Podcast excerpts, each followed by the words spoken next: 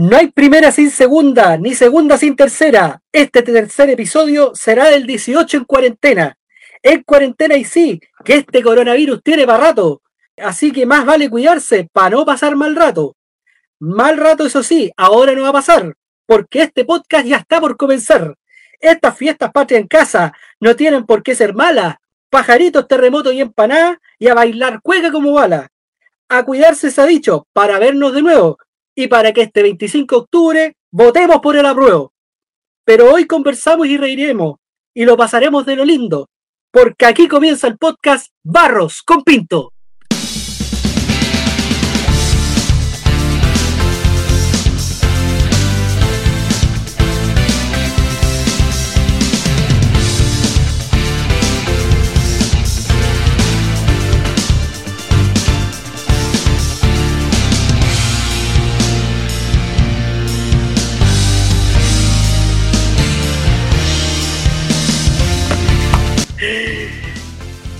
¿Qué les pareció? ¿Qué les pareció? Buenas, buenas tardes a todos. Hola, hola, ¿qué tal? Eh, estuve toda una semana preparando esa palla.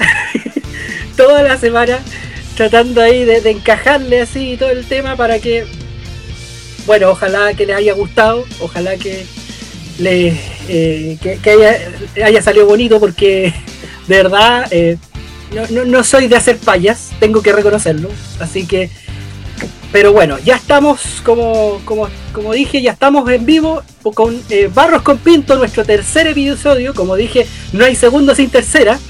En este episodio especial de Fiestas Patrias en Casa.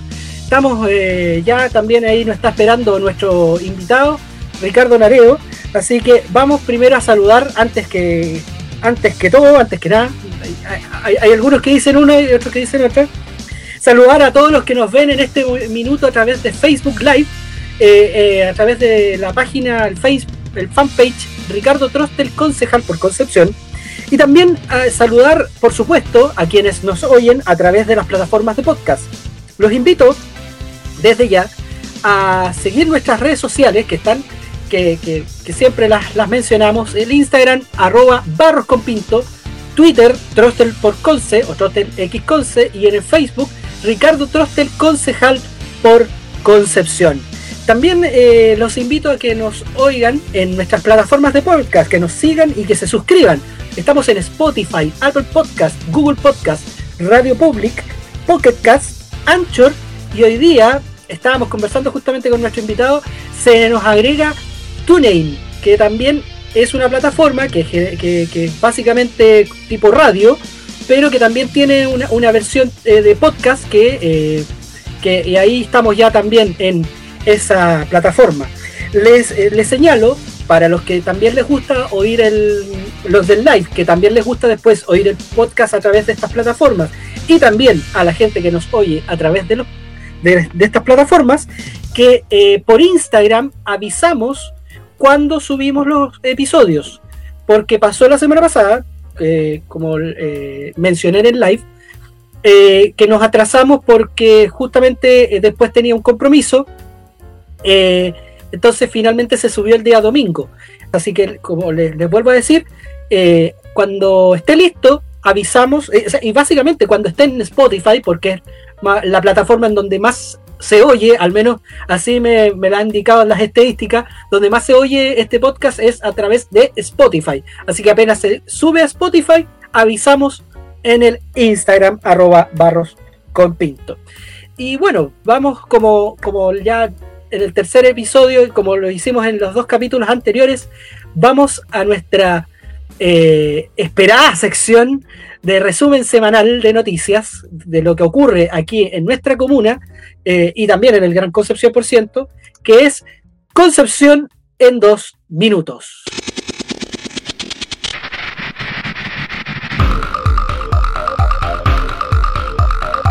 F opta por dinamitar el Cerro Chepe para el túnel y nuevo puente ferroviario. Eh, según la empresa estatal, esta es la única opción viable y que costará por sobre los 200 millones de dólares. 200 millones de dólares, no es una cifra menor.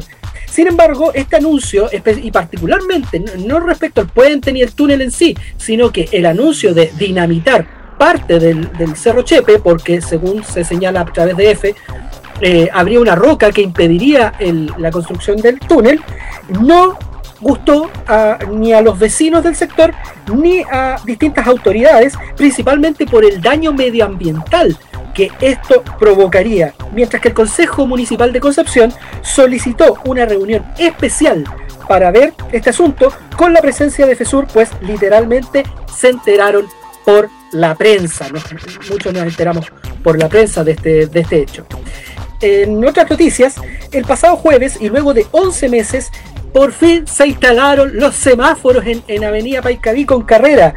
Este cruce es uno de los más peligrosos de la comuna y claramente si los conductores que pasan por allí no conducen a la defensiva.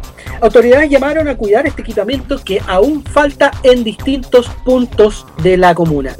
Y finalmente, y es uno de los temas que vamos a tratar hoy día junto con nuestro invitado, Concepción lleva su tercera semana total de cuarentena total. En la previa Fiestas Patrias, algunas personas denunciaron muchos supermercados llenos, también mucho tránsito en el centro y poca fiscalización de los permisos temporales y principalmente de la ordenanza de distanciamiento físico. Sin embargo, las autoridades sanitarias, a pesar de todo lo que ocurrió esta semana, decidieron posponer para esta semana que viene la decisión de terminar o no con la cuarentena, tanto en la comuna de Concepción como en las demás comunas del norte del río Biobío, que llevan entre dos a cuatro semanas también en cuarentena total. Ese es el resumen semanal de Concepción, del Gran Concepción, eh, de, nuestra sección Concepción en dos minutos. Y ahora vamos a presentar a nuestro invitado, que sin duda sabe mucho más de, leer noticias que yo, eh, porque nuestro próximo invitado es periodista de la Universidad de Concepción, eh, es miembro del programa de, estudios europeos, programa que se está dando en la Universidad de Concepción también, junto a destacados personajes, también destacados estudiantes y, profesionales de, del Gran Concepción, eh, y liderados por, por, alguien que yo personalmente admiro mucho, doña eh, Pamela Astorga, que que cuánto se llama, eh, el, es, o sea, es quien lidera este programa. Eh, también eh, ahora actualmente se encuentra trabajando en la municipalidad de Chihuayante hace muy poco, hace muy poco. Y es, por cierto, gran, gran amigo mío. Quiero dejar con ustedes a Ricardo, a, más encima Tocayo, Ricardo Naredo. ¿Cómo estás, Ricardo? ¿Cómo te Ricardito? Oye, un gusto ser parte de tu, de tu programa. Hoy día vine, traté de venir lo más 18 posible. Eh, en verdad, de hecho, lo voy a hacer al tiro porque lo hice solamente para la pantalla para que me viera, nada más. Pero yo ando con polera abajo. Y el sombrero realmente me lo puse porque, bueno, quería andar un poco más en 18 eh, lo logré, espero que se haya logrado que la gente en la casa me haya visto con sombrero y con camisa cuadrilla. Por lo tanto, yo ahora me lo saco. No, lo necesito El, gorro, de hecho, el gorro estaba, el, el gorro estaba absolutamente de más. El gorro estaba yo, no sé, yo encontré que era necesario porque si estamos bueno, era que hacerlo con todo, si no, ¿para qué? Claro, ¿no? ya tengo que, Aparte, con, la, con la palla que tiraste, con la palla que tiraste. tengo que corregir, Paulina Astor, Astroza. Paulina, Paulina que hoy día está de cumpleaños, así que le mando un abrazo. Hoy día, oh, hoy día está de cumpleaños. Más encima me equivoqué en el nombre, disculpen, disculpen. No, no puede ser, ¿eh? no puede ser. No, no y, más encima fue premio Mujer Destacada el año pasado, así que... Exacto Así que, sí, por eso, mis disculpas a, la profe Paulina y un gran abrazo en el día de su cumpleaños también. Así es. Eh, tengo que reconocer también que soy medio disléxico en los nombres, no es primera vez que me pasa. Así que, pero bueno, detalles. Las la persona. Claro, una cosa así. Oye, Ricardo, mira, vamos a decirles inmediatamente a, las personas, a, quienes nos están mirando en el live, que em, que, den sus comentarios inmediatamente, a diferencia de los capítulos anteriores. La idea es que este, que este, capítulo sea un poco más de feedback con quienes nos están viendo. De hecho, ya hay un comentario que nos, ahí nos están saludando. Saludos, amigo concejal, lo vemos y escuchamos desde San Pedro de la Paz. Un gran saludo a don Mira, saludos a San Pedro. lo conozco, un gran eh, gran personaje aquí de, de, de, la Municipalidad de Concepción, es funcionario municipal y, ahí nos está también mirando. Y también le invitamos, como, como recién dije, que las personas nos, envíen sus, comentarios de cómo ha sido, cómo ha sido las fiestas, estas fiestas patrias de 2020, que han sido tan especiales, porque, y especialmente en nuestra comuna de Concepción, en, el Gran Concepción en realidad, de Ricardo desde Chilellante, que lo hemos tenido que vivir encerrado. Cuando estábamos a, ir a las fondas, de ir al Parque Bicentenario, de, las distintas fondas privadas también que se dan, las, los eventos. Y este año, nada, todos en sus casas. Así este que. Año, fondear en tu casa, como dijeron desde el gobierno. Claro.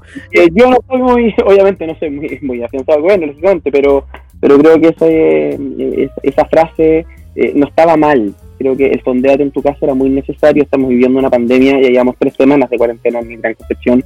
De, hecho, es la provincia de Concepción, porque si nos vamos más allá de lo que corresponde, es una provincia entera, uno o dos comunas que están fuera, pero al resto estamos todos en cuarentena tres semanas. Eh, y claramente estamos viviendo unas fiestas patrias totalmente inusuales, totalmente anormales. Eh, la gente no está saliendo y eso es bueno.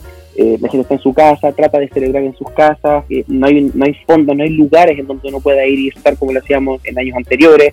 Allí en Chihuayante se, conocía la comuna por hacer una fonda bastante buena, bastante potente, con buenos invitados, y este año todo, todo se hizo online. O sea, ya empezamos ya con, con este tema de, hacer todo a través de computador. el inicio de, de las fiestas patrias se realizó tras una ceremonia que realizamos de manera online en Chihuayante eh, entonces, claramente eh, hay un tema de por medio que es el mensaje eh, central de quedarse en la casa, cuidarse, para que podamos cuidar al resto y a su vez podamos salir pronto a la cuarentena, porque estamos en la tercera semana, esta se supone que es la semana definitoria para hacer si es que el día lunes tenemos algún mensaje por parte de, del ministro París que diga si es que continuamos en cuarentena o nos van a pasar alguna otra fase. Claro, no, y, justamente la idea es que la gente se, se cuide, que, que no hay, o estamos con prácticamente toda la provincia de Concepción en cuarentena, excepto las únicas dos comunas que no están dentro de, esta medida son eh, Florida y Santa Juana, que son predominantemente rurales, a pesar de que eh, Santa Juana estuvo pidiendo también cuarentena, pero finalmente no, no, no se ha decretado hasta el minuto. Ahora, eh, la idea es justamente. de, hecho, de hecho, si es por pedir cuarentena, nosotros pedimos cuarentena desde abril. Creo que el Gran Concepción completo pedía cuarentena desde abril y recién nos escucharon a fines de agosto. Entonces, claramente hay un tema por medio que igual es, bueno estudiarlo. Claro.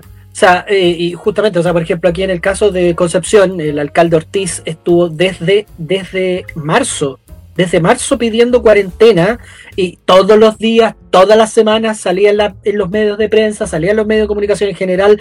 Eh, eh, fue, fue una cuestión casi hasta la saciedad.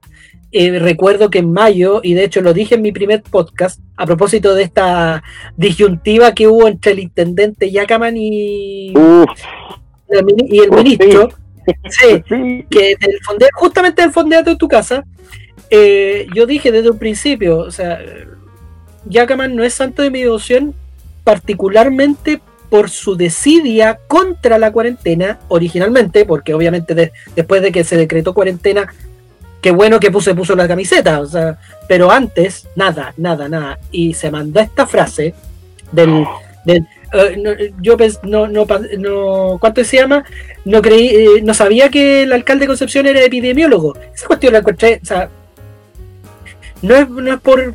A mí no me gusta decir rasca a nada, pero en esto particular fue rasca, porque realmente denostar a otra autoridad, ¿cachai? Y más encima que tú eres autoridad designada, en cambio, o sea, por mucho que se le pueda criticar o, decir al alcalde Ortiz o a cualquier alcalde en realidad, o a cualquier autoridad electa, es justamente eso, una autoridad electa, ¿cachai? Entonces, por último, ubícate, ¿cachai?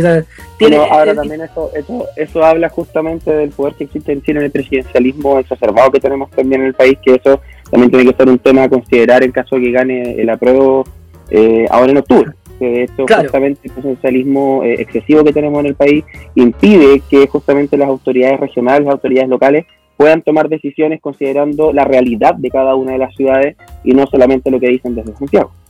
Es que ese es el tema. Ese justamente fue, yo creo que el tema más grande a propósito de eh, la, cuarentena que, surgió aquí en Concepción, porque, porque como decíamos, se, viene, se venía pidiendo desde los distintos alcaldes, el de Chihuayante, el de Concepción, el de Talcahuano, imagínate el de Talcahuano, que es de la misma línea del gobierno actual, y aún ahí insistían, que insistía, insistía que, que hubiera cuarentena y nadie lo, nadie lo pescaba. O sea, literalmente es eso nadie pescaba a las autoridades de la región.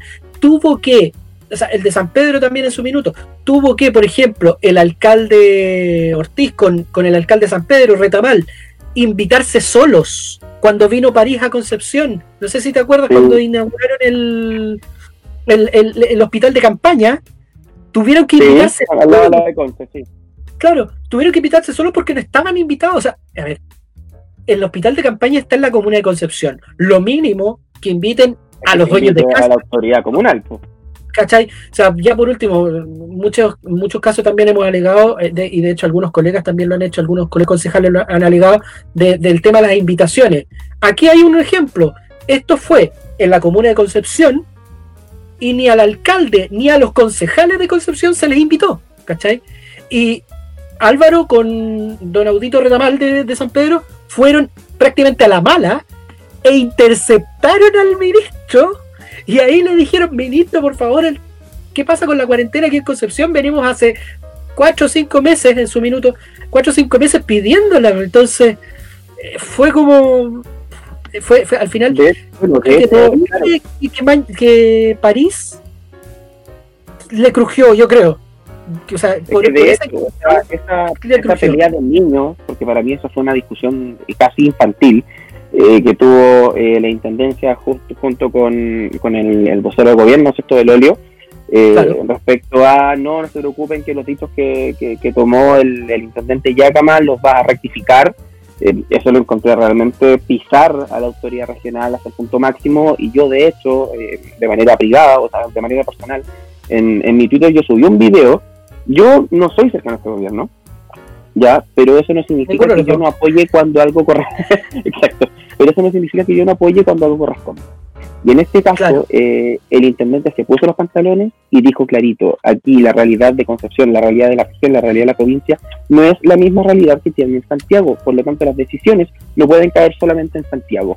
Y ese mensaje potente que envió la primera autoridad de la región, le encontré fuertísima y real y por, creo que por primera vez escuché un mensaje que era súper potente y que todas, de hecho, todas las autoridades regionales, desde izquierda hasta derecha, desde Navarra hasta Jacqueline Van apoyaron al intendente.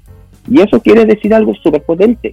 La gente en, la, en el Bío Bío o la gente en la provincia, la gente en general en la región, está unida con tal de tener a su región bien. Exactamente. Y eso fue un mensaje potente y es la razón por la cual en Santiago dijeron, oye, algo pasó aquí porque si el intendente no rectificó los dichos e incluso dijo yo no voy a rectificar mis dichos y repito lo que dije y no me voy, a, renunciar. No voy a renunciar, es que tampoco tenía la razón de renunciar porque él no tiene por qué responder a mí. Aquí el intendente responde al presidente de la República porque él es, la, él es el cargo de confianza del presidente de la República. Al igual que él es ministro. Por lo tanto, él responde al presidente, no a los ministros. Entonces, ahí hay un punto que obviamente hay que, hay que distinguir, como dicen ustedes los leguleyos, hay que distinguir en todo. Pero en ese sentido, había, que distinguir lógicamente que una cosa es que un ministro de Estado le diga a un intendente de la República, a un intendente de la región, no, usted no puede decir esto, usted tiene que cambiar estos dichos cuando ni siquiera es presidente de la República, que es a quien él le debe decir o le debe respetar ciertas cosas, eh, entonces hay un problema de, comunicación gigante eh, y con mayor razón el intendente no tenía por qué renunciar. Y yo, honestamente, yo lo hubiese, pues no sé, eh, entregado su carta de renuncia, lo hubiese entregado el cargo a a disposición del presidente de la República, lo hemos encontrado realmente una pésima señal, porque tampoco en la región tenemos mucha gente que puede hacerse cargo del Internet.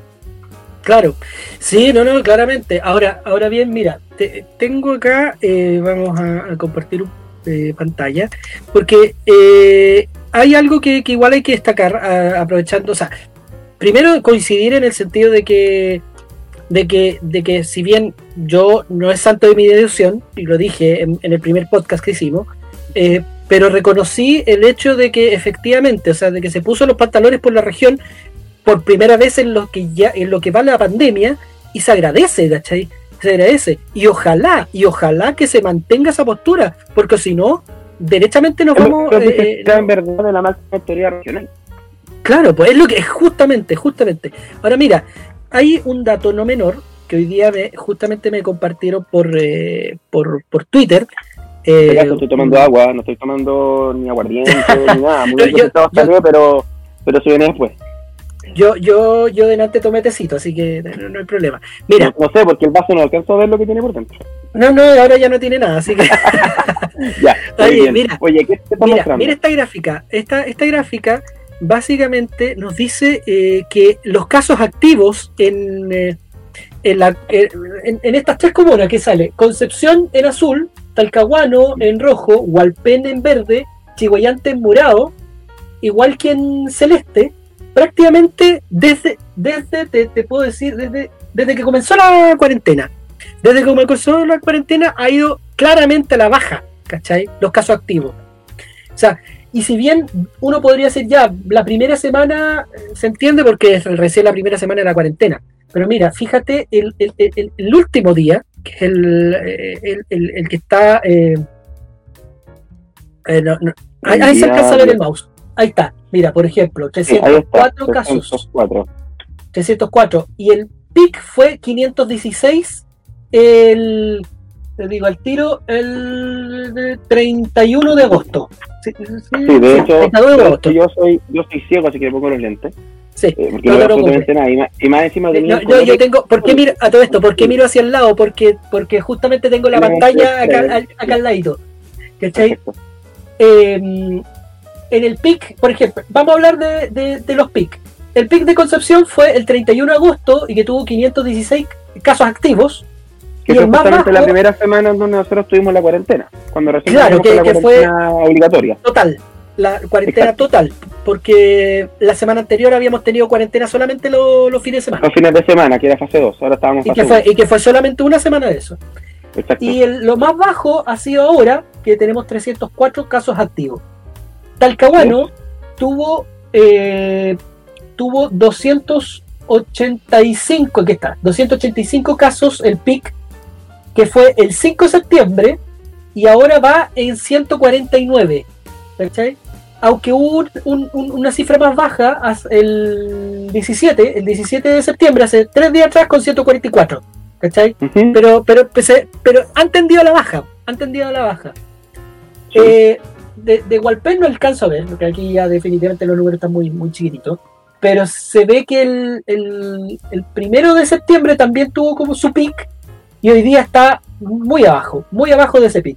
Chihuayante tuvo como, como, como, una, como una ola, como una primera ola hasta, el 2 de septiembre, de ahí subió hasta, ahí parece que son 185, el 7 de septiembre, después como que como que no sé no quiso bajar y de ahí bajó hasta lo que hoy día son 183 no alcanzo a ver mucho los números pero aquí sí que está 103 Sí, nosotros tenemos 103 casos activos actualmente. De hecho, aumentamos ah, en dos ah, en comparación tiene razón. 103, es 103. Sí, efectivamente. 103. Ahora, lo otro, lo otro bueno, yo, hoy día tuvimos 12 casos, hoy día tuvimos 12 casos nuevos. Eh, lo otro que también hay que revisar, eh, por si la gente se ha estado preguntando por qué no aparecen en los distintos medios de comunicación, ahora se me sacan los lentes, eh, ¿por qué no aparecen en los medios de comunicación o en algunas páginas de redes sociales la cantidad de muertos? Porque estábamos todos los días con la cantidad de muertos y ahora no están apareciendo, es por eso, ¿ya? Porque la Seremi no está entregando los datos de la cantidad de muertos y muchos han tenido que ir repitiendo la cantidad de muertos del último informe que tuvieron. Claro. ¿Ya? Entonces, para que, para que también se sepa, no es que no hay muertos. De hecho, el último informe del BASE indicó que ya vamos en los 16.000, si, no, si mal no recuerdo. Claro, claro. Entre los confirmados y, los, y las personas que están eh, que son sospechosas de haber muerto por COVID. Claro. Mira, estoy buscando por mientras otra gráfica que salía respecto de lo que es Penco y, también hizo de Penco y Tomé. lamentablemente no me, no, no me. A ver, déjame buscar en foto. Eh, porque también hay una gráfica eh, que, habla justamente sobre Penco y Tomé, que más o menos, eh, o sea, que, ahí esta cosa está un poquito más compleja, pero, eh, mira, aquí, aquí aparece una Bueno, de hecho, Penco y Tomé fueron las primeras comunas en entrar en cuarentena. Exacto, en, cuarentena total, así que... Está, Ahora sí, sí, es súper que bueno, no- es súper bueno sí, recalcar eso que estás diciendo tú, porque em, si nos vamos a cuarentena, yo de hecho estoy en cuarentena desde marzo. Estoy en cuarentena, en cuarentena voluntaria desde marzo. Entonces, es bueno eh, distinguir que una cosa es la cuarentena total, una cosa es la cuarentena eh, parcial, que es la que, la que tuvimos antes en la cuarentena la- total, que era solamente los fines de semana con cuarentena, el resto de la semana solamente hasta el toque de queda. Eh, y la cuarentena eh, voluntaria, es la que nosotros hemos hecho desde el comienzo del- de la pandemia, que comenzó en marzo. Claro. Estamos eh, hablando hoy día con Ricardo Naredo, periodista, comentando un poco lo que ha sido la cuarentena aquí en, el- en Concepción y también eh, lo que ha sido las fiestas, esta forma especial de celebrar las fiestas patrias, Las nuevas casa. las nuevas fiestas patrias. Eh, y les decimos a, quienes nos están mirando en el live que hagan sus comentarios, no importa que sean si son de Concepción o de otra o de otra comuna de Chile o inclusive sea el extranjero. No, Porque, por ejemplo, antes, antes de pasar a esta gráfica que vamos a mostrar ahí de Tomé y Penco, eh, aquí está un gran amigo nuestro, mira, nos tapa toda la cara, Rigoberto, mi Rigoberto. mira, amigo mío. un gran amigo nuestro. Hola, ¿cómo están chiquillos? Gracias. Espero que cuando pase todo esto de la pandemia, las cuarentenas y cordones sanitarios, poder compartir en persona con ustedes. Hay mucho tema que conversar. Un saludo para ustedes, las de Conce, que me caen bien. bueno, para los que no saben, es una talla, es una talla de Twitter, pero no, no es necesario andar tanto en eso. Es una talla que No, que se mira, da aquí- en- en Twitter. Somos todos, LGBT, eh. Eh, por lo tanto, aquí la talla es como una talla interna. En verdad, es como una La- talla la- interna. Sí. ¿no? Eh, así que nada, un abrazo gigante, Rigoberto. Un beso gigante también para ti. Eh, cuídate harto. No salgas en unidad de cero porque tú estás en edad de riesgo, amiguita. Sí, es- esa está en, edad de riesgo. Oye, y tenemos también a, ot- a otro próximo Ortiz, periodista UDEC, Pablo Ortiz Bascuñar. Hola, gente. Estamos a todo esto. Sí, estamos programando con, con Pablo próximamente, yo creo que ya en, en dos semanas más, eh, un capítulo para hablar de las fake news. Que, que ahora, a propósito del tema de, de- del, del, de la prueba, sea, del, plebiscito más, más bien, pero Sí, porque también a propósito de la cantidad de cuarentena, enorme claro, hay en una los, dos, cantidad, en los dos áreas. sí, y particularmente en Concepción, y particularmente en Concepción que tenemos ahí dos casos bien especiales de fake news que, que, que, que son muy conocidos entre la gente, no los vamos a nombrar son porque... dignos de estudio. Sí, que son dignos de estudio, de hecho, pero no los vamos a nombrar porque tampoco le queremos hacer propaganda eh, o, o publicidad, no. así que a, a ellos no, así que porque son realmente, dejan mucho que desear. Del terror del calor en, en Concepción hoy, pero hay que hacer el aguante quedándose en casa. Saludos chiquillos, dice Pablo Ortiz. Oye, Bueno. sí, eh, ahí Pablo tiene toda la razón porque hoy día hubo un calor enorme. Sí, de hoy hecho, día- aquí en Chubayante y Chubayante se, eh, es conocido por tener siempre más, más grados que, que lo que es Concepción, que está mucho más cercano al mar y todo el tema. En, en, no estamos tan cercanos al mar, por lo tanto, estamos muy encerrados por el cerro. Claro, Por lo tanto, aquí obviamente eh, la cantidad de grados siempre aumenta. Nosotros aquí tuvimos 23 grados. Eh, yo estaba trabajando, de hecho, en la, estuve trabajando en la tarde a pleno sol, entonces menos mal. El llamado a la gente que se ponga bloqueador siempre, permanentemente, haya o no haya sol, pónganse bloqueador porque es muy importante. Eh, pero sí, hubo un calor enorme. Lo bueno es que va a bajar, porque ya tenemos 23, mañana se fueran 20, luego 18, 16, y así vamos a estar durante la semana. Pero va a estar bonito. En casa, pero bonito. ya, claro. Mira, eh, ¿cuánto se llama? Si de hecho hoy día hubo Concepción, parti- especi- específicamente en Concepción 23 grados. Que, Ah, misma. Claro, estábamos más o menos en la misma. El tema es que justamente, como dices tú, en Chihuayante se siente más el calor por el tema de estar como encerrado. En cambio, Concepción, como es un, es, es un valle, prácticamente un valle, entonces al final el, el calor como que se dispersa. Se disipa Vamos. un poco. Claro, vamos a, cerrar un poco el, el- el- tema de, de, de las cuarentenas mostrándole la última gráfica, eh, que es básicamente la situación de Tomé y Penco, que el- ellos empezaron, como bien dijimos al principio, eh, un poco antes la, la, la- la cuarentena La total. total, sí. De hecho, aquí justamente la tabla está desde el 21 de agosto hasta hoy día. Y mira, el 20, en el caso de Tomé, este que, esta, que va en azul, caso de Tomé, eh, déjame cuadrar bien el, el- el- día, sí, el 24 de agosto. Lunes 24 de agosto tuvieron eh, 136 casos, que esa fue la primera semana, la primera semana que ellos tuvieron con cuarentena total. Luego tuvieron un pic de 153 el 31 de agosto. Y de ahí bueno, ahí fue como una, una, vuelta, después 151, y ahora están en 79, a pesar de que el, ayer hubieron 71 casos activos. hoy día aumentaron 8, 8 casos. Eh, ¿por, qué, ¿Por qué mostramos esta gráfica? Bueno, y, ahí un poco penco también que se ha mantenido un poco estable, también dentro de, dentro de todo. Tomé está un poco más grave. ¿Por qué mostramos esta gráfica? Porque eh, para que se vea igual la importancia de lo que son las cuarentenas. O sea, básicamente, si no se hubiera decretado cuarentena, o sea, los, casos estarían aún más altos, aún más altos. ¿Y, ¿Y, por qué sucedió, por ejemplo, este caso acá de, de, Tomé de 153 el 31 de agosto? Porque hay que calcular de que las eh, de que los síntomas, los síntomas no se ven al tiro hay un cuadro, claro, hay un cuadro de espera entre que tú tuviste un contacto cercano con una persona o tuviste un contacto cercano con el virus y luego tiene que empezar una ventana, ¿no es cierto?, de algunos días donde aparecen los síntomas, si es que aparecen, porque hay gente que es asintomática. Exactamente. Exactamente. Entonces, por eso hay, está esta ventana de dos semanas, de entre 7 y 14 días. Y por eso, como veíamos en la gráfica, o sea, claro, una semana después de que decretaron la cuarentena, estábamos con un pic justamente por eso, porque, porque después se van manifestando las causas, o sea, los síntomas.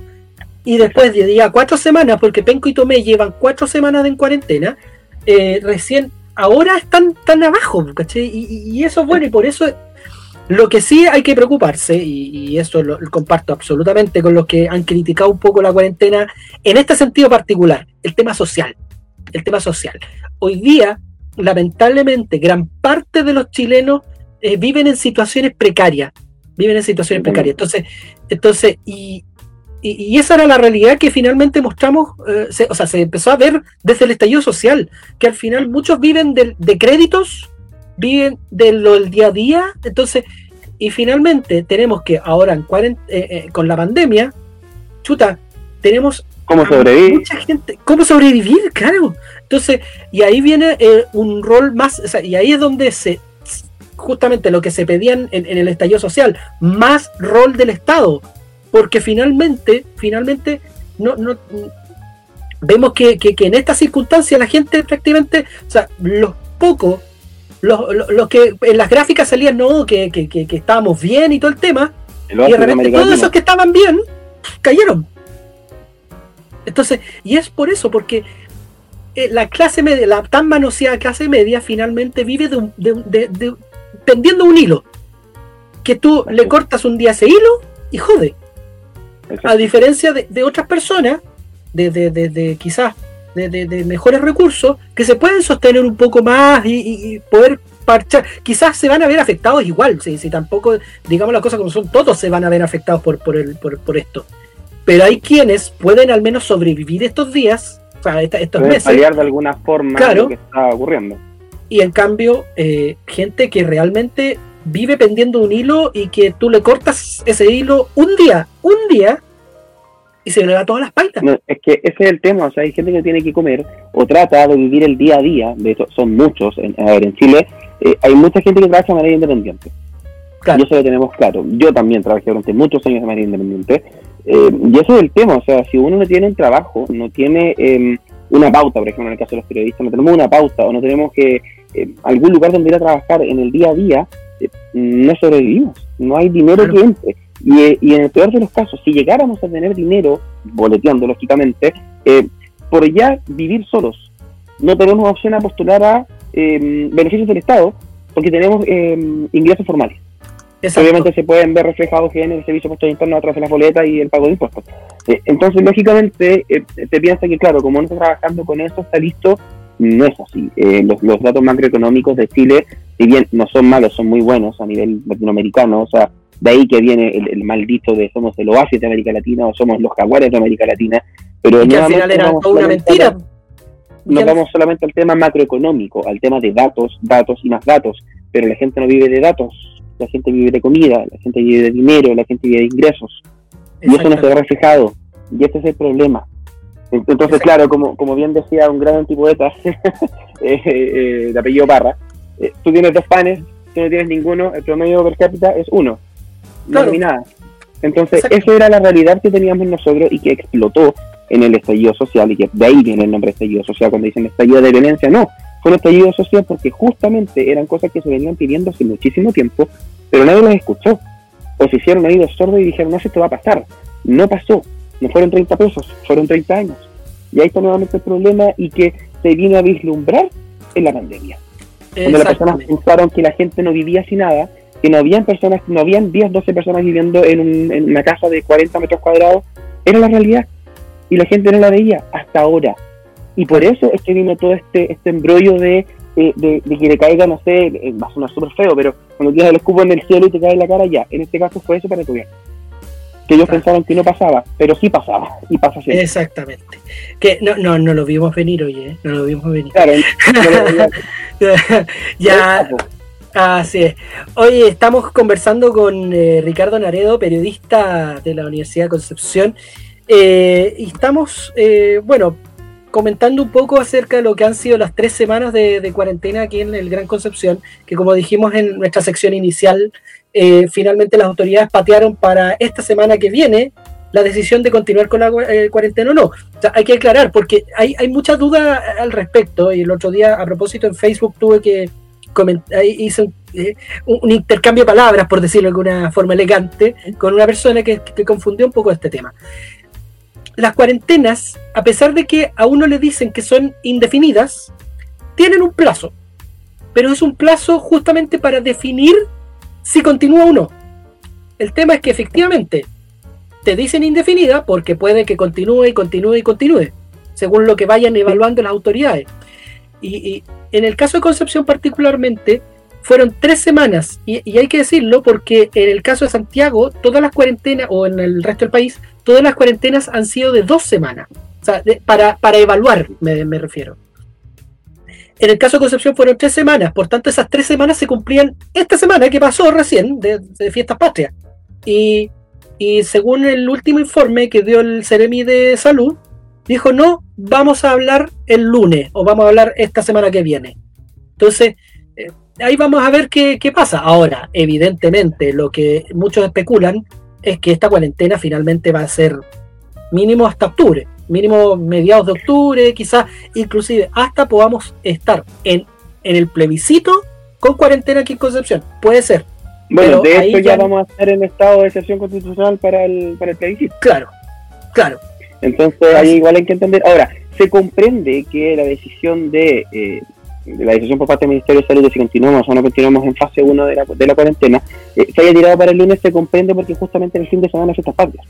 Entonces, claramente, si uno manda el mensaje y dice, sí, vamos a pasar a la fase 2, y lo hubiesen dicho el viernes, o perdón, el, día jueves o el día miércoles, el día miércoles creo que son los, llamados, si hubiesen dicho el día miércoles, obviamente se iba a generar esta, esta libertad en la gente de relajo. Están sacando la fase 2, exacto, el relajo. Entonces, vamos a tirar la fase 2, nos podemos relajar, y ahí está el problema, que fue lo que pasó con el Día del Niño.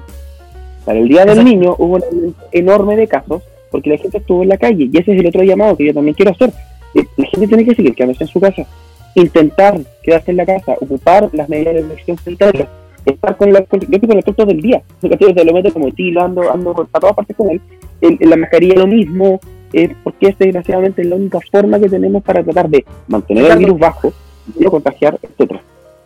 Sí, eh, Ricardo, eh, sí, te, te, te, está un poco pegada la imagen, no, hay problema, sí, sí, igual se escuchó todo, o sea, se escuchó todo, así que no, no, hay problema. ¿Me, veo, sí?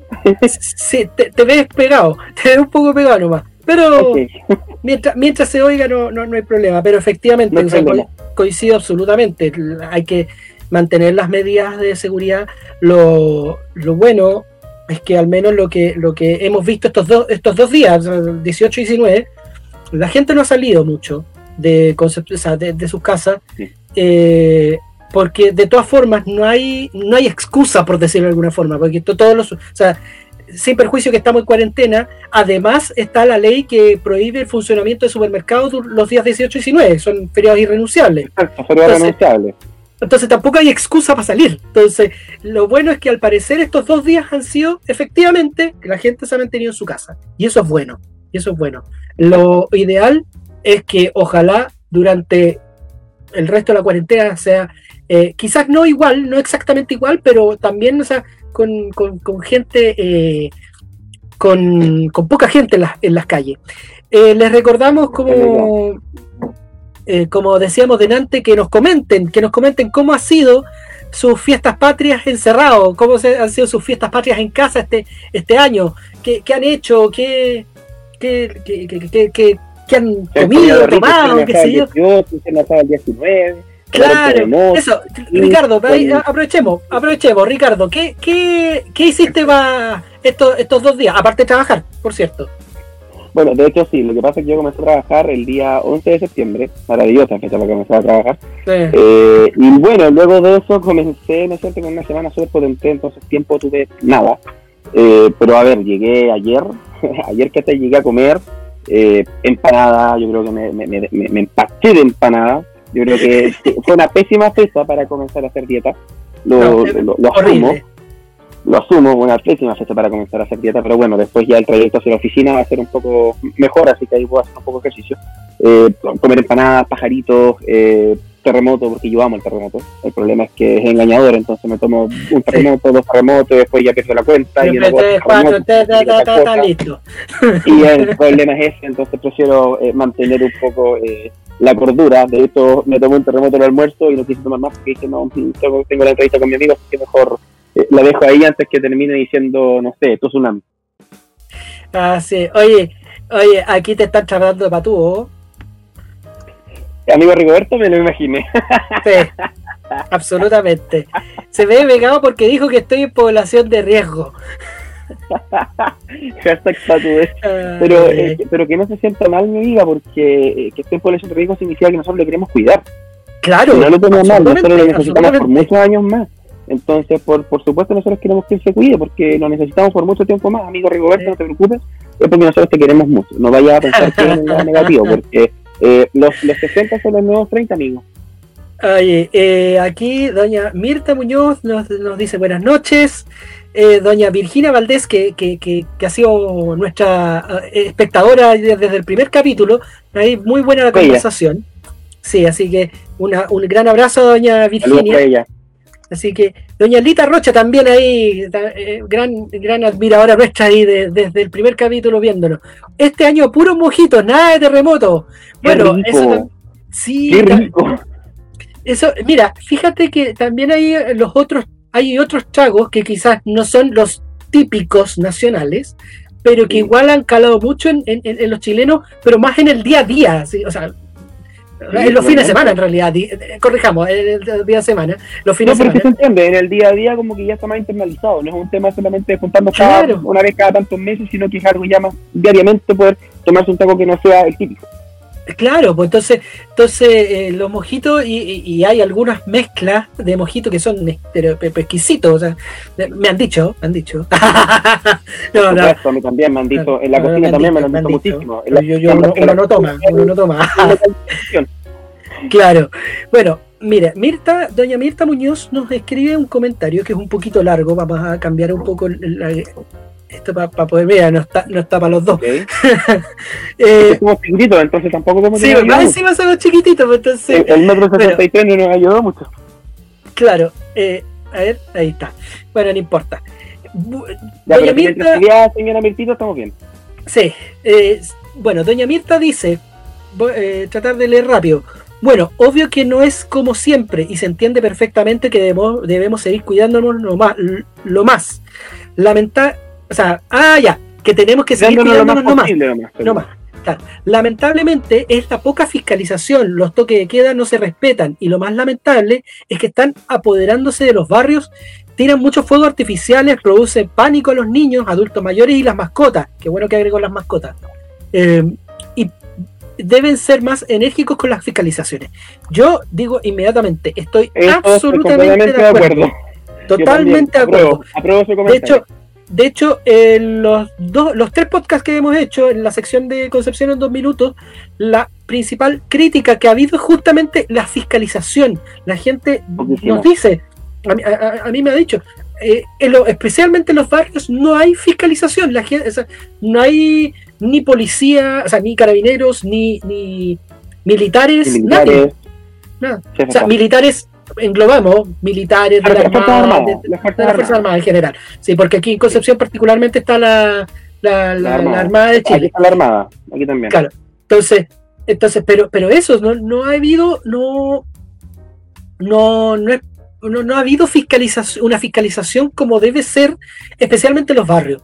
Y eso yo creo que hay que, eh, hay que decirlo y efectivamente exigir mayor fiscalización en los barrios.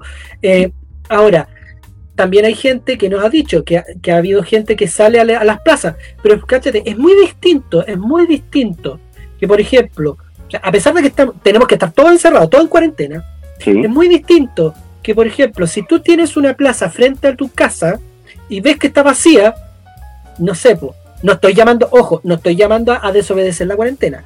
estoy llamando a desobedecer se entiende, la cuarentena. entiendo el contexto de que no hay gente, no hay posibilidad de contagio. Claro, tú vas, das una vuelta, no sé, con los hijos, qué sé yo, un adulto mayor, que también de hecho es necesario que los adultos mayores salgan por un Muy complicado justamente la situación de adultos mayores. Claro, es muy distinto por ejemplo, hacer un carrete en una casa. O ir al supermercado. En una casa. Oye, mira, ir al supermercado, pero fíjate, fíjate lo que hemos visto, al menos yo personalmente lo he visto y mucha gente también me ha dicho, gente que va al supermercado acompañada y acompañada muchas veces con niños, acompañada con adultos mayores y eso, o sea, no, no, la ideal, lo ideal es que salgan solos. una sola persona o máximo dos en caso de que sea mucho que que comprar pero más allá. Claro, es más, claro, las veces que yo he salido, o sea, justamente como dices tú, las veces que he salido yo al supermercado he ido con, mi madre. De hecho, mi madre es la que me dice, Ricardo, vamos al super. vamos los dos. Hay que decirlo. Saluda a mi mamá que está mirando a todo eh, y, pero, pero salimos los dos porque somos más prácticos. O sea, ya, yo voy a esto, tú vas a esto otro, después nos juntamos, juntamos todas las cosas. Sale más rápido todo. Y vamos con una lista de todo lo que hay que comprar, cha, cha, cha, listo, para salir lo más rápido posible de ahí. Por supuesto. Entonces, si menos tiempo pasemos ahí es mejor. En cambio hay gente que prácticamente, o sea, sigue yendo a vitrinear al supermercado.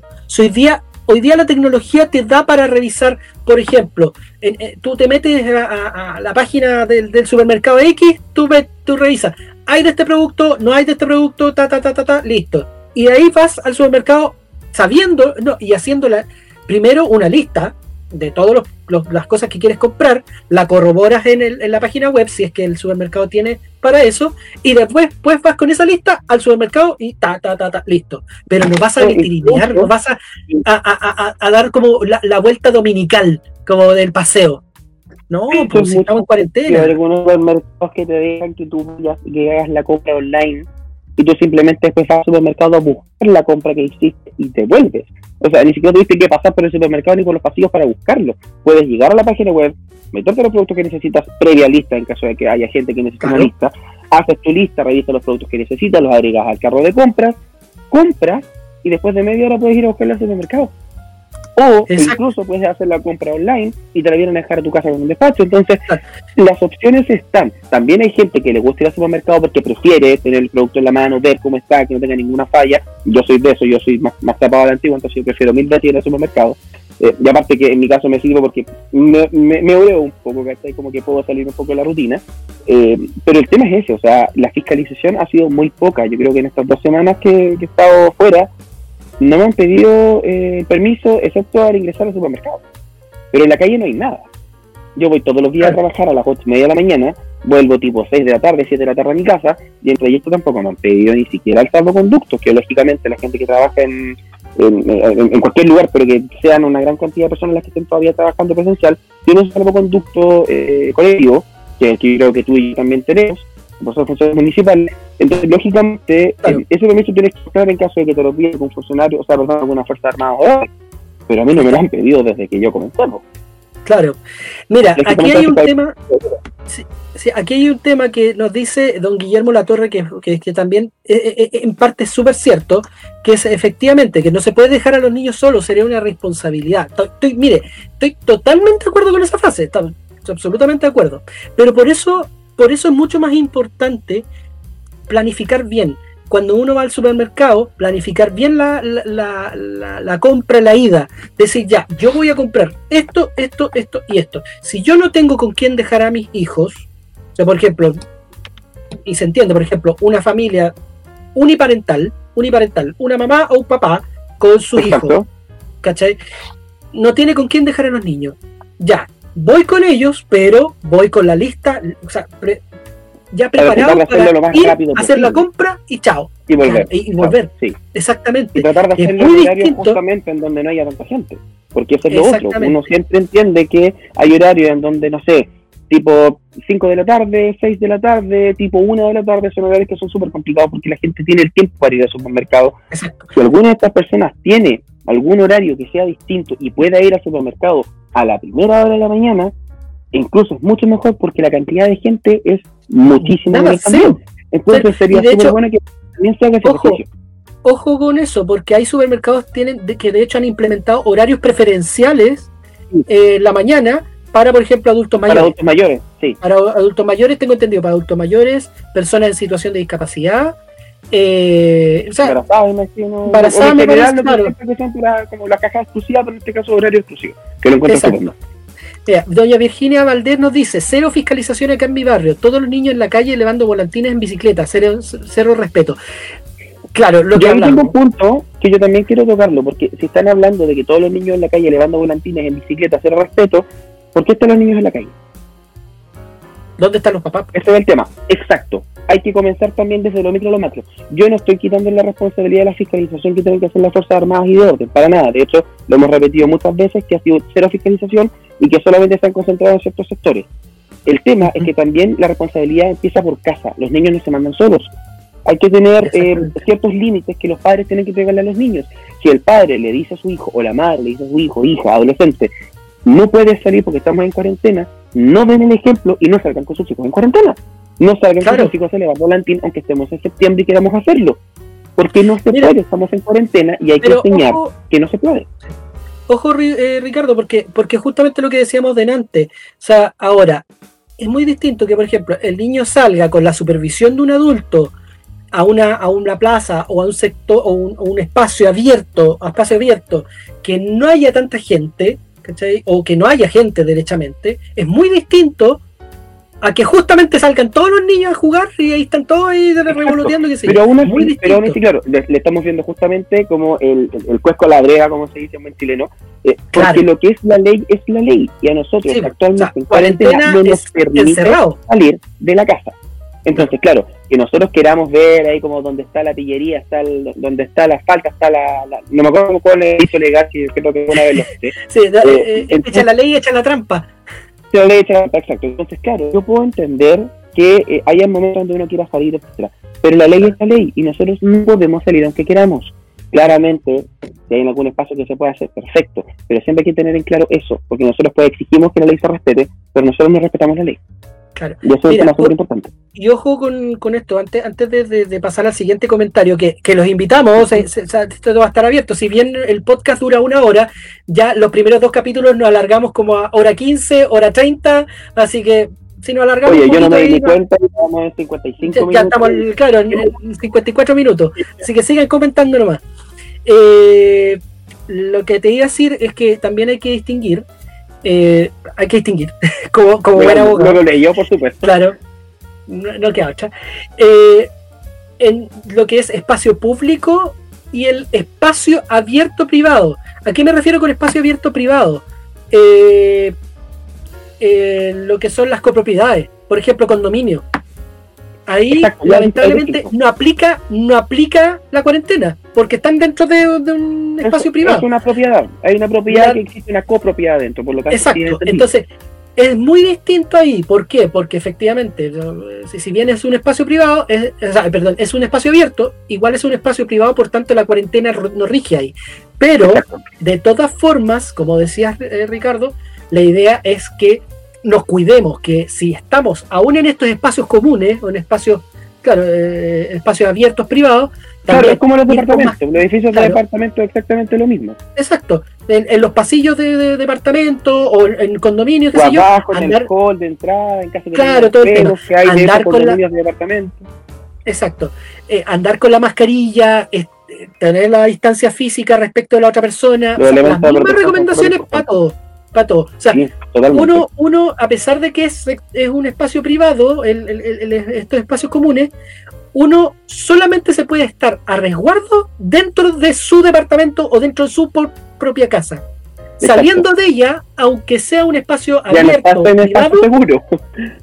ni- ninguna, el- ningún espacio es seguro. Entonces, De por lo mismo, seguir las mismas recomendaciones. Exacto, en caso que haya gente que se pregunte qué pasa, por ejemplo, en, en mi edificio, donde yo tengo un parquecito abajo, que puede ser en el caso de Collado, donde están los miradores de Collado, creo Claro, que hay 24 edificios de departamento y hay un parquecito abajo. Ahí las personas, en caso de que vean que no hay más personas, por supuesto que pueden ir abajo, que no es necesario tener Claro. mascarilla porque no hay gente. Y hay distancia social, por lo tanto, no es necesario. Y aparte que están dentro de su edificio, o sea, dentro del, del perímetro de su edificio, de su propiedad, por lo tanto, no es necesario. El punto es, ¿qué pasa si yo salgo y veo que también la familia del lado está cerca y la familia del otro lado también está cerca y hay otra frente? Por supuesto, pueden estar abajo sin ningún problema, pero con los elementos de protección necesarios. Su mascarilla, Claro. alcohol gel y la distancia física necesaria. exactamente. Ya, mira, ah, para cerrar el tema de los supermercados, aquí eh, Astrid Proboste, eh, no la conozco, no sé quién es, pero Astrid Proboste dice, hacen turismo en los supermercados y nos falta quien toca todo. Hoy Oye, sí. nos tocó ver justamente nos tocó ver gente que literalmente, no sé, po, eh, había un producto en el, en el estante, lo tocaba, Lo miraba, otro, otro. O sea, lo que más se está diciendo es que el coronavirus se transmite con, con Échate alcohol. Claro, o sea, yo cada vez que, no, sí, de hecho, cada vez que voy al supermercado, por un lado mi, mi, mi madre, claro, mi madre lleva como unas toallitas, como unas toallitas de estas como húmedas, y bueno, y de hecho hay algunos supermercados que las proveen también, o sea, que, que la entradita te como toallita húmeda para tomar el, el- el carro, eso por un lado, Sí. y por otro el alcohol gel, o sea, listo, cada vez que tocamos algo, alcohol gel, al tiro. Así que, Yo tengo las manos resecas de tanto alcohol gel, de tal- a tanto alcohol, alcohol gel, oye, que me costó decir la palabra. Alcohol, Alcohol gel, gel. me he hecho una ojo. de gel enorme en las manos. ojo que tan di- dicen, dicen que este tema, ese tema de, de la resequedad de las manos es por dos cosas. Primero por el alcohol gel, efectivamente, y otro por eh, lavarse tan constantemente las manos. Que también el, el jabón, el jabón te, te reseca. Entonces, entonces están re- Me sugiriendo. declaro, de me declaro culpable, ¿eh? me, me declaro culpable porque yo ando cada dándome las manos. Claro, no, y está bien, pues si eso es lo que hay que hacer. Y ahora eh, eh, han recomendado usar crema, o sea, como cremas hidratantes, para los que los, para los que son más preocupados de esas cosas en realidad, pero han sugerido ahí usar cremitas eh, humectantes. Mira, o si no, también hay algunos alcohol gel que traen, eh, que son alcohol gel hidratantes, que también es súper bueno ocuparlos, alcohol gel o geles de alcohol, pero que sean eh, con hidratantes, que eso también es súper bueno. Claro, ya. Estamos hablando con Ricardo Naredo, periodista, aquí un poco de lo que ha sido la cuarentena, las fiestas patria en casa, etcétera. Justamente ahora un comentario que también nos va a tapar toda la cara, en- los que nos están viendo en el live, al menos, los del podcast, Espérate, apro- ni se van de a, bajarlo. claro, ni se van, ni se van a enterar de esto, los, los de- Bueno, de mejor. los que nos los en que el podcast. escuchando, a los que están escuchando, un abrazo para todos ustedes. Me alegro que no vayan a ver lo que están viendo en la pantalla, lo que estamos viendo nosotros Lo la que van a ver ahora, lo que van a ver ahora, porque mira, mira, mira. Perfecto, mi amiguita. Sí. Rigoberto Cornejo nos dice: Mi 18 de septiembre siempre son en casa junto a la familia, con o sin pandemia. Ayer comimos salmón a la plancha con papa al romero. Uy, qué Oye, cosa más rica. Preparado en casa. Eh, preparado en casa. Hoy asado de cerdo y pollo y ensaladas varias y bebida light para mantener la línea. Claro, la bebida, era- o sea, tú podés comer todo lo que queráis, pero la bebida light, siempre, siempre. Eh, y leyendo libros sobre el proceso constituyente y la nueva constitución, porque yo apruebo convención constitucional. Muy bien, ahí estamos, ahí estamos. todo Con, por lo menos, los que estamos en esta pantalla, aprobamos. Con, sí, convención constitucional. exactamente, exactamente. Eh, bueno, y a propósito de ello, que la señora Eliana Hernández, eh, también vecina aquí en la comuna de Concepción, nos dice, eh, espero que usted hable de la, a la comunidad sobre la diferencia de la, del apruebo y del rechazo, ya que hay mucha gente que no entiende y no sabe qué hacer en la votación del 25 de octubre. Quiero anunciarles, sí, quiero anunciarles ya, desde ya, estamos viendo la posibilidad de que la próxima semana, el próximo sábado, tengamos un eh, eh, episodio hablando sobre el proceso constituyente, o sea, sobre el plebiscito. Estamos, estamos en, el tema de los invitados, ¿no? Por eso no, no, no, no puedo asegurarlo con total certeza, pero estamos ahí viendo con, con, algunos invitados. y por cierto, bueno, paréntesis, paréntesis, como Ricardo también, eh, bueno, participa, como dijimos al principio del programa, en el programa de estudios europeos, em, queremos ver después del plebiscito, justo vienen eh, un hecho internacional que igual a mucha gente le importa o trasciende un poco porque eso es muy relevante porque la, Latinoamérica como dice la canción Latinoamérica es un pueblo al sur de Estados Unidos como dicen los prisioneros eh, efectivamente son las elecciones en Estados Unidos. Eh, y, pues, ahí yo ya, ya dejé invitado a, Ricardo en su minuto para que hablemos de eso, porque igual es sumamente importante. O sea, por ejemplo, esta misma semana. Se juega, donde... juega muchas cosas con esa elección. De hecho, es que, y, disculpa que te interrumpa un poco, pero súper relevante porque hace poco fueron las elecciones del, director o el presidente del Banco Interamericano de Desarrollo, y justamente salió el candidato de, eh, de Donald Trump, que que en este caso era, es primera vez en la historia del Banco Interamericano en donde la presidencia recae en una persona que no es latinoamericana. Eh, y el problema que recae ahora es que en caso de que no salga Trump, vamos a tener que tener la elección con la persona favorita de Trump durante cinco años. independiente de quién salga como presidente en Estados Unidos.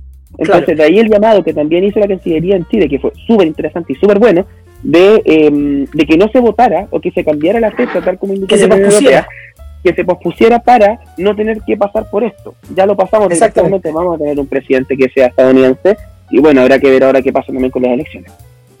Exactamente. Bueno, pero eso ahí ya conversaremos en, en, su oportunidad. Eh, eh, y ya está absolutamente invitado. Pero la próxima semana vamos a hacer todo, todo lo, posible, todo lo posible por tener ahí algunos invitados para que hablemos justamente del plebiscito de octubre y ahí la gente pueda también informarse sobre eso el amigo Rigoberto, nuestro amigo Rigoberto y yo realizamos un curso sobre el proceso constituyente de la Pontificia Universidad Católica, así que en una vez ahí nuestro amigo que también es profesor de historia te puede ayudar. Ya, pues, no, fantástico, fantástico. bueno, aquí salud. a mi amigo. Claro, no, está bien, sí, ahí vamos, ahí podemos conversar. Bueno, Raúl Toro, bueno, profesor, ex profesor del Liceo Enrique Molina Garmendia. Saludos, don Ricardo, me dice, de, de mi querido liceo. Así que eh, un gran abrazo, Raúl, y a todos los profes de, que están para mi generación. Pública municipal. Sí. Oye, no, bueno, ahora ya no municipal, pues ahora, por ejemplo, Concepción, Chihuayante, Hualqui y Florida están en el Andalien Norte, eh, Andalien Sur. Así que. cosas, cosas que hacen, oye, pero bueno. a ver, Concepción, Chihuayante, Florida y Hualqui, ahí está en, el servicio local. Esperemos en algún momento volvamos a tener el colegio fiscal. Sí, pues esperemos. Eh, aquí doña Virginia Valdés dice, sigan, eh, sigan, está muy buena la conversación, ya ahí vamos a seguir hablando del tema del 18, pero díganos ustedes, digan, sí, díganos ustedes, ¿qué hicieron ayer, qué han hecho hoy día por el tema de eh, las fiestas patrias? Para ir ya cerrando. Oye, el, amigo, el, amigo, el amigo Roberto nos dijo que comió salmón a la plancha. O sea, Loco, creo que yo no como de la última vez que es Coyay. La última vez que Bueno, sí, hay, que, hay que decirlo, eh, Ricardo, Ricardo es chilote, esa, perdón, es Coyaiquino, es Coyaiquino. yo soy Coyaiquino, soy más del sur. más del sur todavía, más, del sur.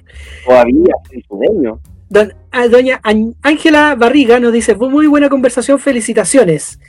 Eh, don Guillermo La Torre dice, ¿dónde puedo comprar, eh, comprar mascarillas promoviendo la prueba? Es súper buena pregunta. Buena, buena, pregunta, porque yo también quiero. Oye, yo, les voy a pasar el dato.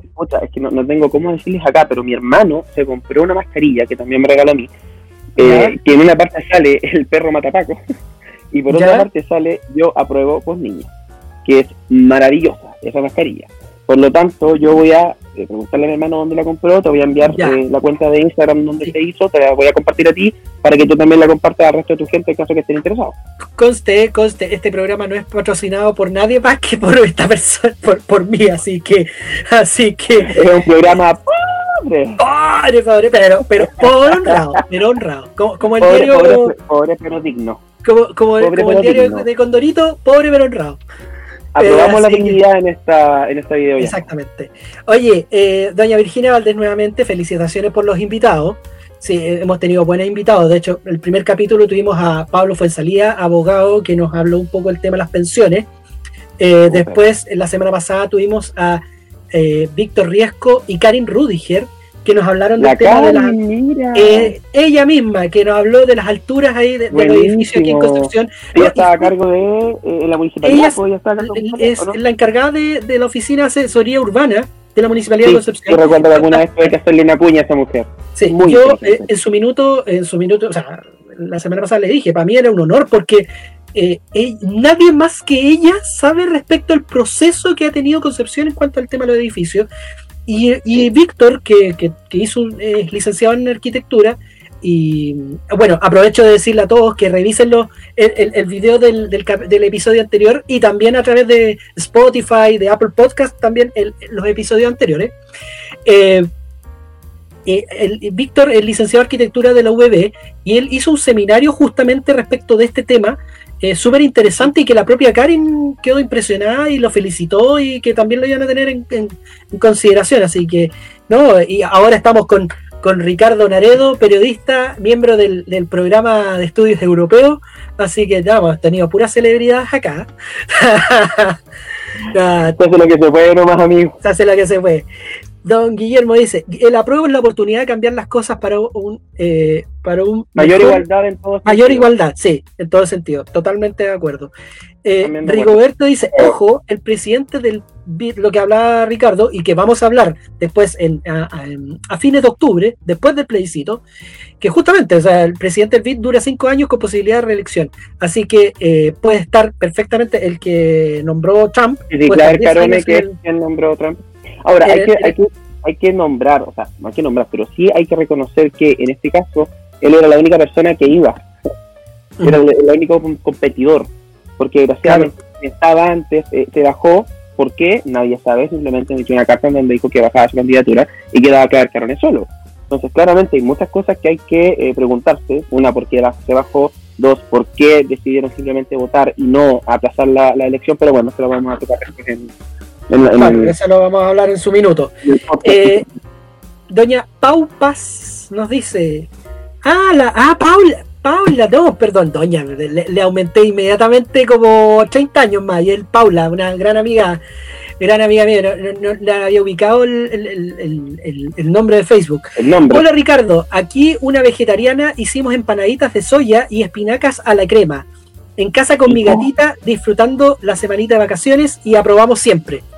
Un gran abrazo, Paula, eh, a ti y a Diego también, gran amigo mío, que, que, también ahí nos está oyendo en el podcast. Y ahí justo alcancé a ver un WhatsApp que me decían, estamos oyendo el, podcast. Eh, bueno, Astrid Proboste dice, tarea para microempresario de Concepción, el tema de la mascarilla. Tema sí, una súper buena idea. ojo, ojo, ojo con eso para que ya, Rigoberto ya se está invitando, se está invitando solo para...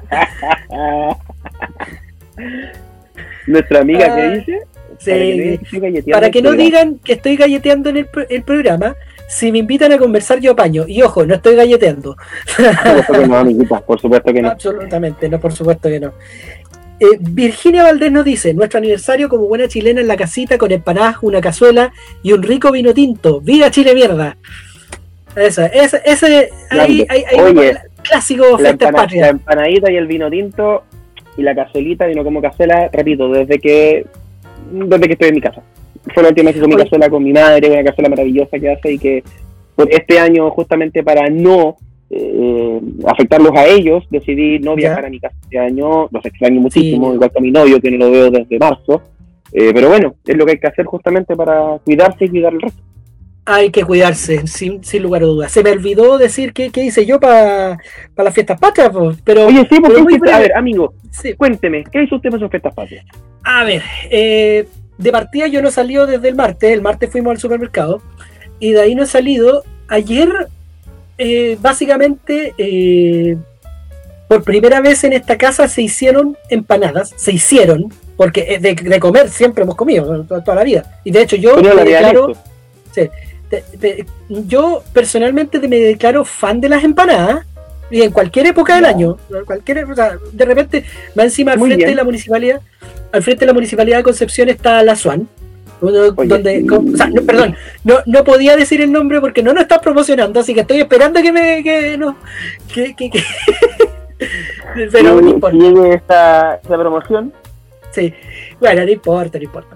Bueno, la cosa es que ahí, aparte de las papas fritas, que son muy conocidas en Concepción, las papas fritas de, ese local, eh, eh, ¿cuánto se llama? Venden empanadas. Y las empanadas son súper ricas y, que de repente, o sea, estoy en la oficina, bueno, obviamente en condiciones normales, no, no ahora en pandemia, pero, pero en condiciones normales, de repente pasar a comprarme una empanada a la Swan y, y de repente cuando, cuando estaba también mi, mi asesora, mi asesora me decía, oye, pasa a comprar eh, calzones rotos también. Entonces compraba empanadas y calzones rotos. Que también son Hay otro local en Conce que también son muy ricos, no voy a decir el nombre, pero el local comienza con B, pero que es maravilloso en empanadas. De hecho, e- es su plato fuerte las empanadas. Ay, si lo voy a decir que tanto, si no te están dando nada y, y tampoco vamos a recibir algo de ellos, se llama Blasoni, es exquisito y me encanta. La Sony. Ah, sí. Yo, yo una vez compré ahí, a- a- durante esta pandemia, ahí un par de empanadas. Bueno, cuento corto, eh, hicieron empanadas acá. eh, yo supervisé la obra. Ah, estás de director de obra. Claro. Estoy aprobando. No, por- porque, perdón, no, no, no, no, no, no, no, porque yo, yo soy como, yo, yo siempre le he dicho, yo en la cocina soy como Homero Simpson en ese capítulo que, que, que es el, as- el asistente de Burns. No sé si, si, si te recuerdas cuando quema, quema hasta los ya. cereales, Sí, quema hasta los quema cereales, todo. o sea, que- quema todo, quema la brocheta, quema los cereales, quema todo. O sea, yo, yo mejor no, no me meto en la cocina. No, eh, ahora me estoy metiendo un poquito más. Yo, yo- me estoy metiendo ahora un poquito más, y ahí de a poquito, de a poquito. Está bien, hay Bueno. que meter. Sí, pues. Y después mi hermano hizo un asado. Te juro que entre las dos cosas, entre la empanada y el asado, quedé, pero Reventado. parado en el sillón. Con parado Y, y mi madre me ve, me ve así y me prepara un, un tecito llantén. A pesar de que por... eh, Necesito para bajar, para bajar la comida. Claro. que- No, porque, porque de hecho yo tengo un amigo, tengo un amigo, en una de esas no está viendo, Héctor, un saludo, que siempre para esta, cuando tiene estas comidas muy pesadas, toma su tecito de, de, de manzanilla. De Es que manzanilla. el, manzanilla- la- el té de manzanilla es tan rico. Sí. Entonces yo ya, A yo mí ya me le lo dije a daban en el que- colegio hasta para cuando me quebraba el brazo me daban un tecito de manzanilla. Oh, ya me igual. Sí, me acuerdo. También me acuerdo. Eh, sí, ya le, la- la- la- le dije a mi mamá que, que compráramos tecito de manzanilla. Y hoy día, y hoy día, eh, uy, no me acuerdo que almorcé. Estaban buenos los terremotos. Ah, ta- no, está, Esta- Estaban fuertes los terremotos. Lo hiciste con pisco, no lo No, no, hiciste no, con ah, ya. Y eso es lo otro, y eso es lo otro. También, no, tengo que decirlo. eh, no, no estoy tomando, esto está vacío. Este está vacío. No, no, no, espérate, vamos a tapar la marca. Vamos a tapar la marca. ya, perfecto. ¿Es, Los es miel. miel? Miel. Sabor miel, exquisito. Exquisita. exquisito. Y.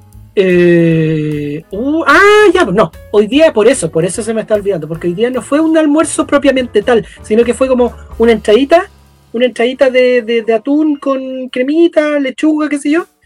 Y después empanadas. Más empanadas. Oye, pero si es, de hecho pasa, uno dice, ya, ¿qué voy a hacer de almuerzo? Pero si hay empanada, listo. Ya pasó el almuerzo, empanada. ¿Y qué hay después? El asado. Ya, perfecto. Y después de postre, tenemos terremoto, tenemos otro con huesillo, Claro. tenemos pajarito, otra puesto tomar con un té, no sé, de tú. Y, y mañana, ¿qué hay? Empanada. Sí, Y lo de que hecho, asado, esa- Eso es lo otro. Mi mamá también hizo pajaritos, hizo muchos pajaritos de hecho, y ayer estuve ahí como picote, de repente como que justamente estaba viendo el tema del podcast de hoy día, y de repente miraba al lado, listo, me mandó un pajarito, y después seguía, y seguía. Mira, voy a compartir ya los últimos comentarios para ir, para ir cerrando. Este 18 ¿Sí? estuve re- recorriendo la historia de Chile y sabes que Bernardo Higgins en 1818, vamos Sí. a reconoció la independencia mapuche. Mira, quiero hablar dos cosas a propósito de, de esto, de dos cosas. Primero, que la primera bandera de Chile, la primera bandera de Chile, o en realidad el primer escudo nacional, incluía a un mapuche y a una mapuche. Sí. Entonces. eh, ¿Cuál? ¿El que decía Autoncilio Sautense? Sí, ese, ese. Y, yo creo que es súper importante rescatar eso. Yo creo que eh, sin, sin perjuicio de que de que cuánto que se llama la el, escudo actual que tiene el Huemul y, el Cóndor, que igual algunos pueden decir no, que es súper bonito, todo lo que se quiera, pero quizás es mucho más significativo, mucho más significativo ese primer escudo que tuvimos, justamente porque te reconoce de inmediato, o sea, de entrada a los pueblos originarios. A pesar de que, a pesar de que hay algunos que dicen no, que claro, cuando hablamos de pueblo originario de repente nos centramos mucho en, en Mapuche, cuando tenemos a los Aymara, tenemos a, a, claramente eso también responde, eso también responde a un tema a un tema mediático, que también es entendible. Lógicamente siempre lo que más aparece en los medios justamente el conflicto mapuche, porque ha sido justamente el conflicto más largo que hemos tenido eh, a nivel estatal, ¿cachai? Pero lógicamente también existen otros pueblos que también son eh, originarios, por lo tanto es súper bueno reconocer eh, a los pueblos originarios en su conjunto, en su totalidad, y no solamente a uno solo ya porque también está el pueblo Rapanui, están los atacameños, eh, los Celian, que ahora también los, van a reconocer en, el sur de Chile, entonces lógicamente tenemos una gran cantidad de, pueblos originarios que es súper bueno reconocerlos y claramente como tú dices, el, el primer escudo, eh, donde sale eh, el, araucano, porque se le llama araucano, pero lógicamente mapuche, donde sale el Outconcilio Ence, es uno de los mejores, por lo menos que yo he visto también. Exacto. Oye, y, el otro tema que iba a hablar, un segundo tema a propósito también, porque en, esta época ensalzamos mucho la figura de, Bernardo Higgins, que está bien, no, me quiero meter en la discusión, en la discusión de los carreristas, los higuinistas. Carreristas, higuinistas, ya, sí, perfecto. Pero yo personal, pero está bien. Personalmente, bueno, y los rodriguistas, que también hay rodriguistas por ahí. No, pero es que Rodríguez es otra cosa, yo, igual estamos hablando de un par de años después. Yo, mira, mira, escúchame, yo soy rosista. ¿Por Juan Martínez de Rosa? Juan Martínez, oye, perdón, yo creo que la historia, yo creo que la historia ha sido ingrata y especialmente nosotros, y eso es lo peor, especialmente nosotros como penquistas hemos sido ingratos con Juan Martínez Rosa y justamente el 18 de septiembre eh, no es la independencia, sino que es el, la primera la conmemoración de la primera Junta como el proceso independentista. Claro, el proceso independentista que de febrero de 1818. Claro. Entonces, que, claro, perdón, perdón, perdón, ¿qué dijiste? Ah, yo sabía que iba Cuidado, cuidado, cuidado. Es el primero de enero de 1818. Primero de enero de 1818. bueno. Por eso lo hice, porque quiero que toda la gente sepa que este hombre, ahí está la cámara ya, que este hombre que está aquí, eh, reconoce la independencia de Chile. Es que no sé está la cámara, ¿sí? sí, sí, eh, que, que, este hombre que está aquí reconoce la independencia de Chile el primero de enero de 1818. Primero de enero de 1818. La fecha en donde eh, Bernardo Higgins firmó la Declaración de Independencia, etcétera, en ¿qué Acá en Concepción. Acá en Concepción. Bueno, primero en Perales, primero en Perales y después en, en, Concepción. Bueno, cuento eh, lo, que, lo que decía. Yo creo que eh, Juan Martínez Rosas es un personaje, un personaje ilustre de nuestra ciudad, eh, que yo creo que debería pasarse mucho más en, la, en, la, en, en, las clases de historia, eh, y especialmente en las clases de historia de, nuestra zona, de, la región del Biobío, del Gran Concepción, porque efectivamente, efectivamente, él fue uno de los impulsores de la primera Junta Nacional de Gobierno con la cual comenzó nuestro proceso independentista, independiente de todo lo que se pueda decir respecto a la primera junta de, gobierno, de que reconoció al rey de España y todo, todo eso, que, que, que, algunos planteamientos son súper legítimos. Es cierto, es cierto, pero, es cierto, de no haber sido por esta reunión, no hubiésemos comenzado, y ese es el comienzo del proceso independentista, y no la independencia, y eso es súper bueno recalcarlo. Aquí estuvo justamente Juan Martínez de Rosa, que lamentablemente ha sido muy eh, minimizado o muy ignorado en la historia de nuestro país y particularmente yo, eh, yo soy de la idea que el día de mañana, espero, cuando se apruebe, eh, lógicamente, todo lo que viene en el futuro, no voy a decir aprobar una nueva constitución, porque ya estoy diciendo que se apruebe una nueva constitución, pero a mí me gustaría el día de mañana que em, eh, la enseñanza de la historia, primero, que no se baje la cantidad de horas de historia, porque un pueblo sin historia es un pueblo sin futuro, y segundo, porque es súper interesante que cada una de las regiones ya tiene a, personas a personajes históricos. Entonces sería súper bueno que dentro de los planes de historia de cada una de las regiones también se incluyera una, unas horas está ahí para poder enseñar sobre la historia local y de la importancia que tuvieron ciertos personajes históricos dentro de la historia local. Porque no sabemos nada con saber lo que está pasando, lo que pasó en la Edad Media, que entiendo, es lógico, es súper bueno saber lo que pasó en Egipto, lo que pasó, lo que pasó en Mesopotamia, que lo que pasó en la Guerra Fría, que lo que pasó en Europa, etcétera, bla, bla, bla, pero no podemos olvidar lo que pasó en Chile. Es, que mira, es muy interesante saber que también nosotros tuvimos a personajes como Juan Martínez de Rosa, y no tener que saber que eh, todo comenzó en Francia con la toma de la Bastilla. Oye, pero sí, o sea, en general la historia, y aquí ya para ir cerrando, eh, las clases de historia en los colegios muchas veces te repiten la historia al menos dos veces. O sea, yo me acuerdo haber visto Edad Media, por ejemplo, eh, en quinto sexto básico por ahí. y después, no, media, no, no, es que, claro, o sea, muchos años ya.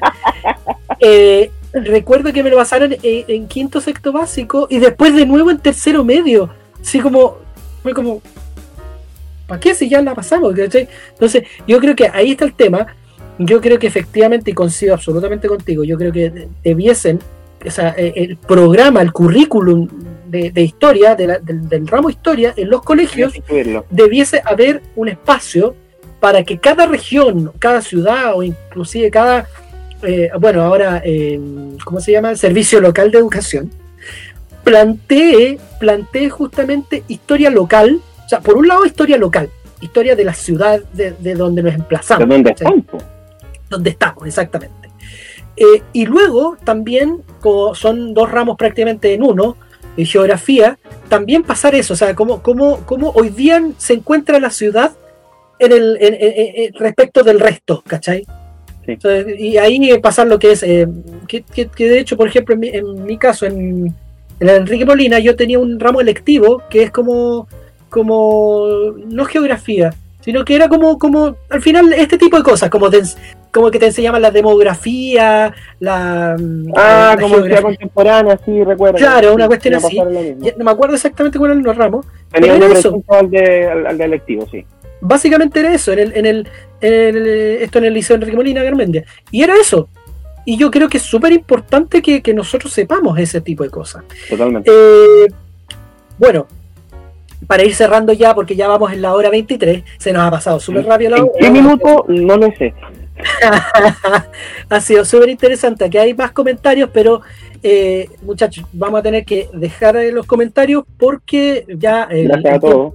Sí, no, y gracias, absolutamente. Gracias a todos los que han comentado, a los que eh, nos están mirando. Ahí vamos a hacer todos los agradecimientos al final, pero a los que han comentado, eh, muchísimas gracias. Estos temas, o sea, los, temas que hemos tocado, así como muy transversalmente, a propósito del tema de las fiestas patrias, dan para largo, así que, pero, también eh, Ricardo tiene que hacer, yo después tengo que empezar a, hacer el, el postproducción del, podcast para poder subir a la, edición. plataforma.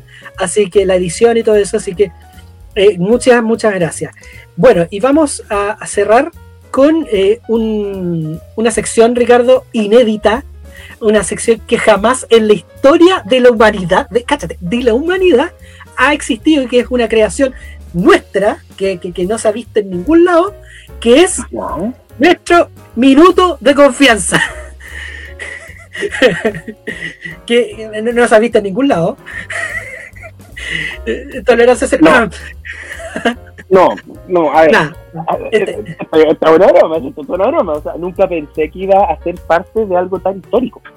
Claro, no. o sea, mira, ya lo hicimos, Claro, por supuesto, por supuesto. Eres de, ya, o sea, ya pasaron nuestros eh, primeros invitados, ahora tú, así que vas a tener tu minuto de confianza ahora. Muchas gracias. impresionante. Así que déjame. Déjame buscar. A pesar de que en realidad, mira, se, llama minuto de confianza, pero la idea es que. ¿sabes? Te puedes playar. Ojalá no, no tanto, no tanto. Pero, pero, pero. ¿Me estás diciendo eso porque minuto, cerca del minuto. ¿Me estás diciendo eso porque soy periodista y hablo mucho? No, no, para nada. Usted me avisa y yo comienzo, pero voy a tratar de medirme.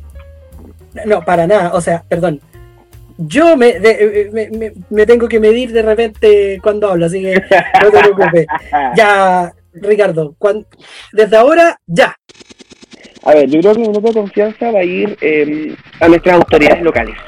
eh, es súper relevante lo que ocurrió con eh, el intendente de la región del Biobío, José Yacamán, cuando eh, ocurrió la situación, ¿no es cierto?, con Santiago, en donde Yacamán mandó a decir, no mandó a decir, pero sí hizo un llamado súper super fuerte a la región metropolitana para que cuando se hiciera, ¿no es cierto?, este proyecto de que las personas que estuvieran en fase 2 a 5 pudiesen traer gente a sus casas para las fiestas patrias, eh, querían incluir lógicamente desde Santiago a las comunas que estaban en cuarentena. Nosotros, lo que es el Gran Concepción y la provincia de Concepción, exceptuando dos comunas, estamos en cuarentena hace ya tres semanas. Entonces, lógicamente, el llamado del intendente para que no se incluyera las comunas en cuarentena en, en, esta, en este llamado, ¿no es de fiestas patrias, era lo más sensato que se podía hacer. Entonces, el llamado de las autoridades locales es a apoyar siempre y de manera irrestricta, independiente de la posición política que tengan, cuando está por delante el bienestar de la comunidad en general. Aquí ya no hay que estar viendo las peleas políticas ni las reñas políticas de niños o adultos, porque al final lo que pasó en Santiago fue una pelea de niños que se podía haber evitado y no se evitó por temas políticos, por cuál pesa más el intendente responde al presidente de la República y a nadie más, no a los ministros, porque los ministros también tienen que responder al presidente de la República. Por lo tanto, si alguien quiere decirle que el intendente, se dice presidente de la República. Eso por un lado. Y por el otro, aquí las autoridades regionales todas apoyaron a Sergio Yacamán, desde eh, el, senador Navarro hasta la senadora de Bergue, considerando a todo el espectro político, incluyendo diputados y senadores de, de otras áreas. Eh, y eso habla súper bien del trabajo local nuevamente es súper importante hablar de lo que pasa acá. dejar de mirar lo que está pasando en Santiago. La realidad de Santiago, la realidad de las regiones es totalmente distinta. Entonces, aquí un de confianza es como el tirón de oreja a nuestros eh, representantes locales y a nuestras autoridades locales a que dejen de preocuparse en la riña política y cuando se trata del bienestar de la región, se pongan los pantalones, se pongan las faldas y respeten lo que pasa en la región. Y que su llamado sea justamente ese, respetar a la región y cuidar a los ciudadanos de la región. Eso quería mi Muy bien, Ricardo. Muchas gracias, Tocayo. Ahora, bueno, mi minuto de confianza, primero, eh, bueno, ya tenía preparado un poco de hablar sobre Juan Martínez Rosa y un poco reivindicarlo, pero, pero a propósito de, también de un comentario que, salió acá, de, entre quienes no están, no están mirando, eh, yo ya algo dije en, el, en, Concepción en dos minutos respecto de la situación del Cerro Chepe y particularmente el túnel que quieren hacer. Yo encuentro una falta de respeto, o sea, primero, partiendo, una falta de respeto enorme que este tipo de proyectos nuevamente, nuevamente no pasen por el municipio.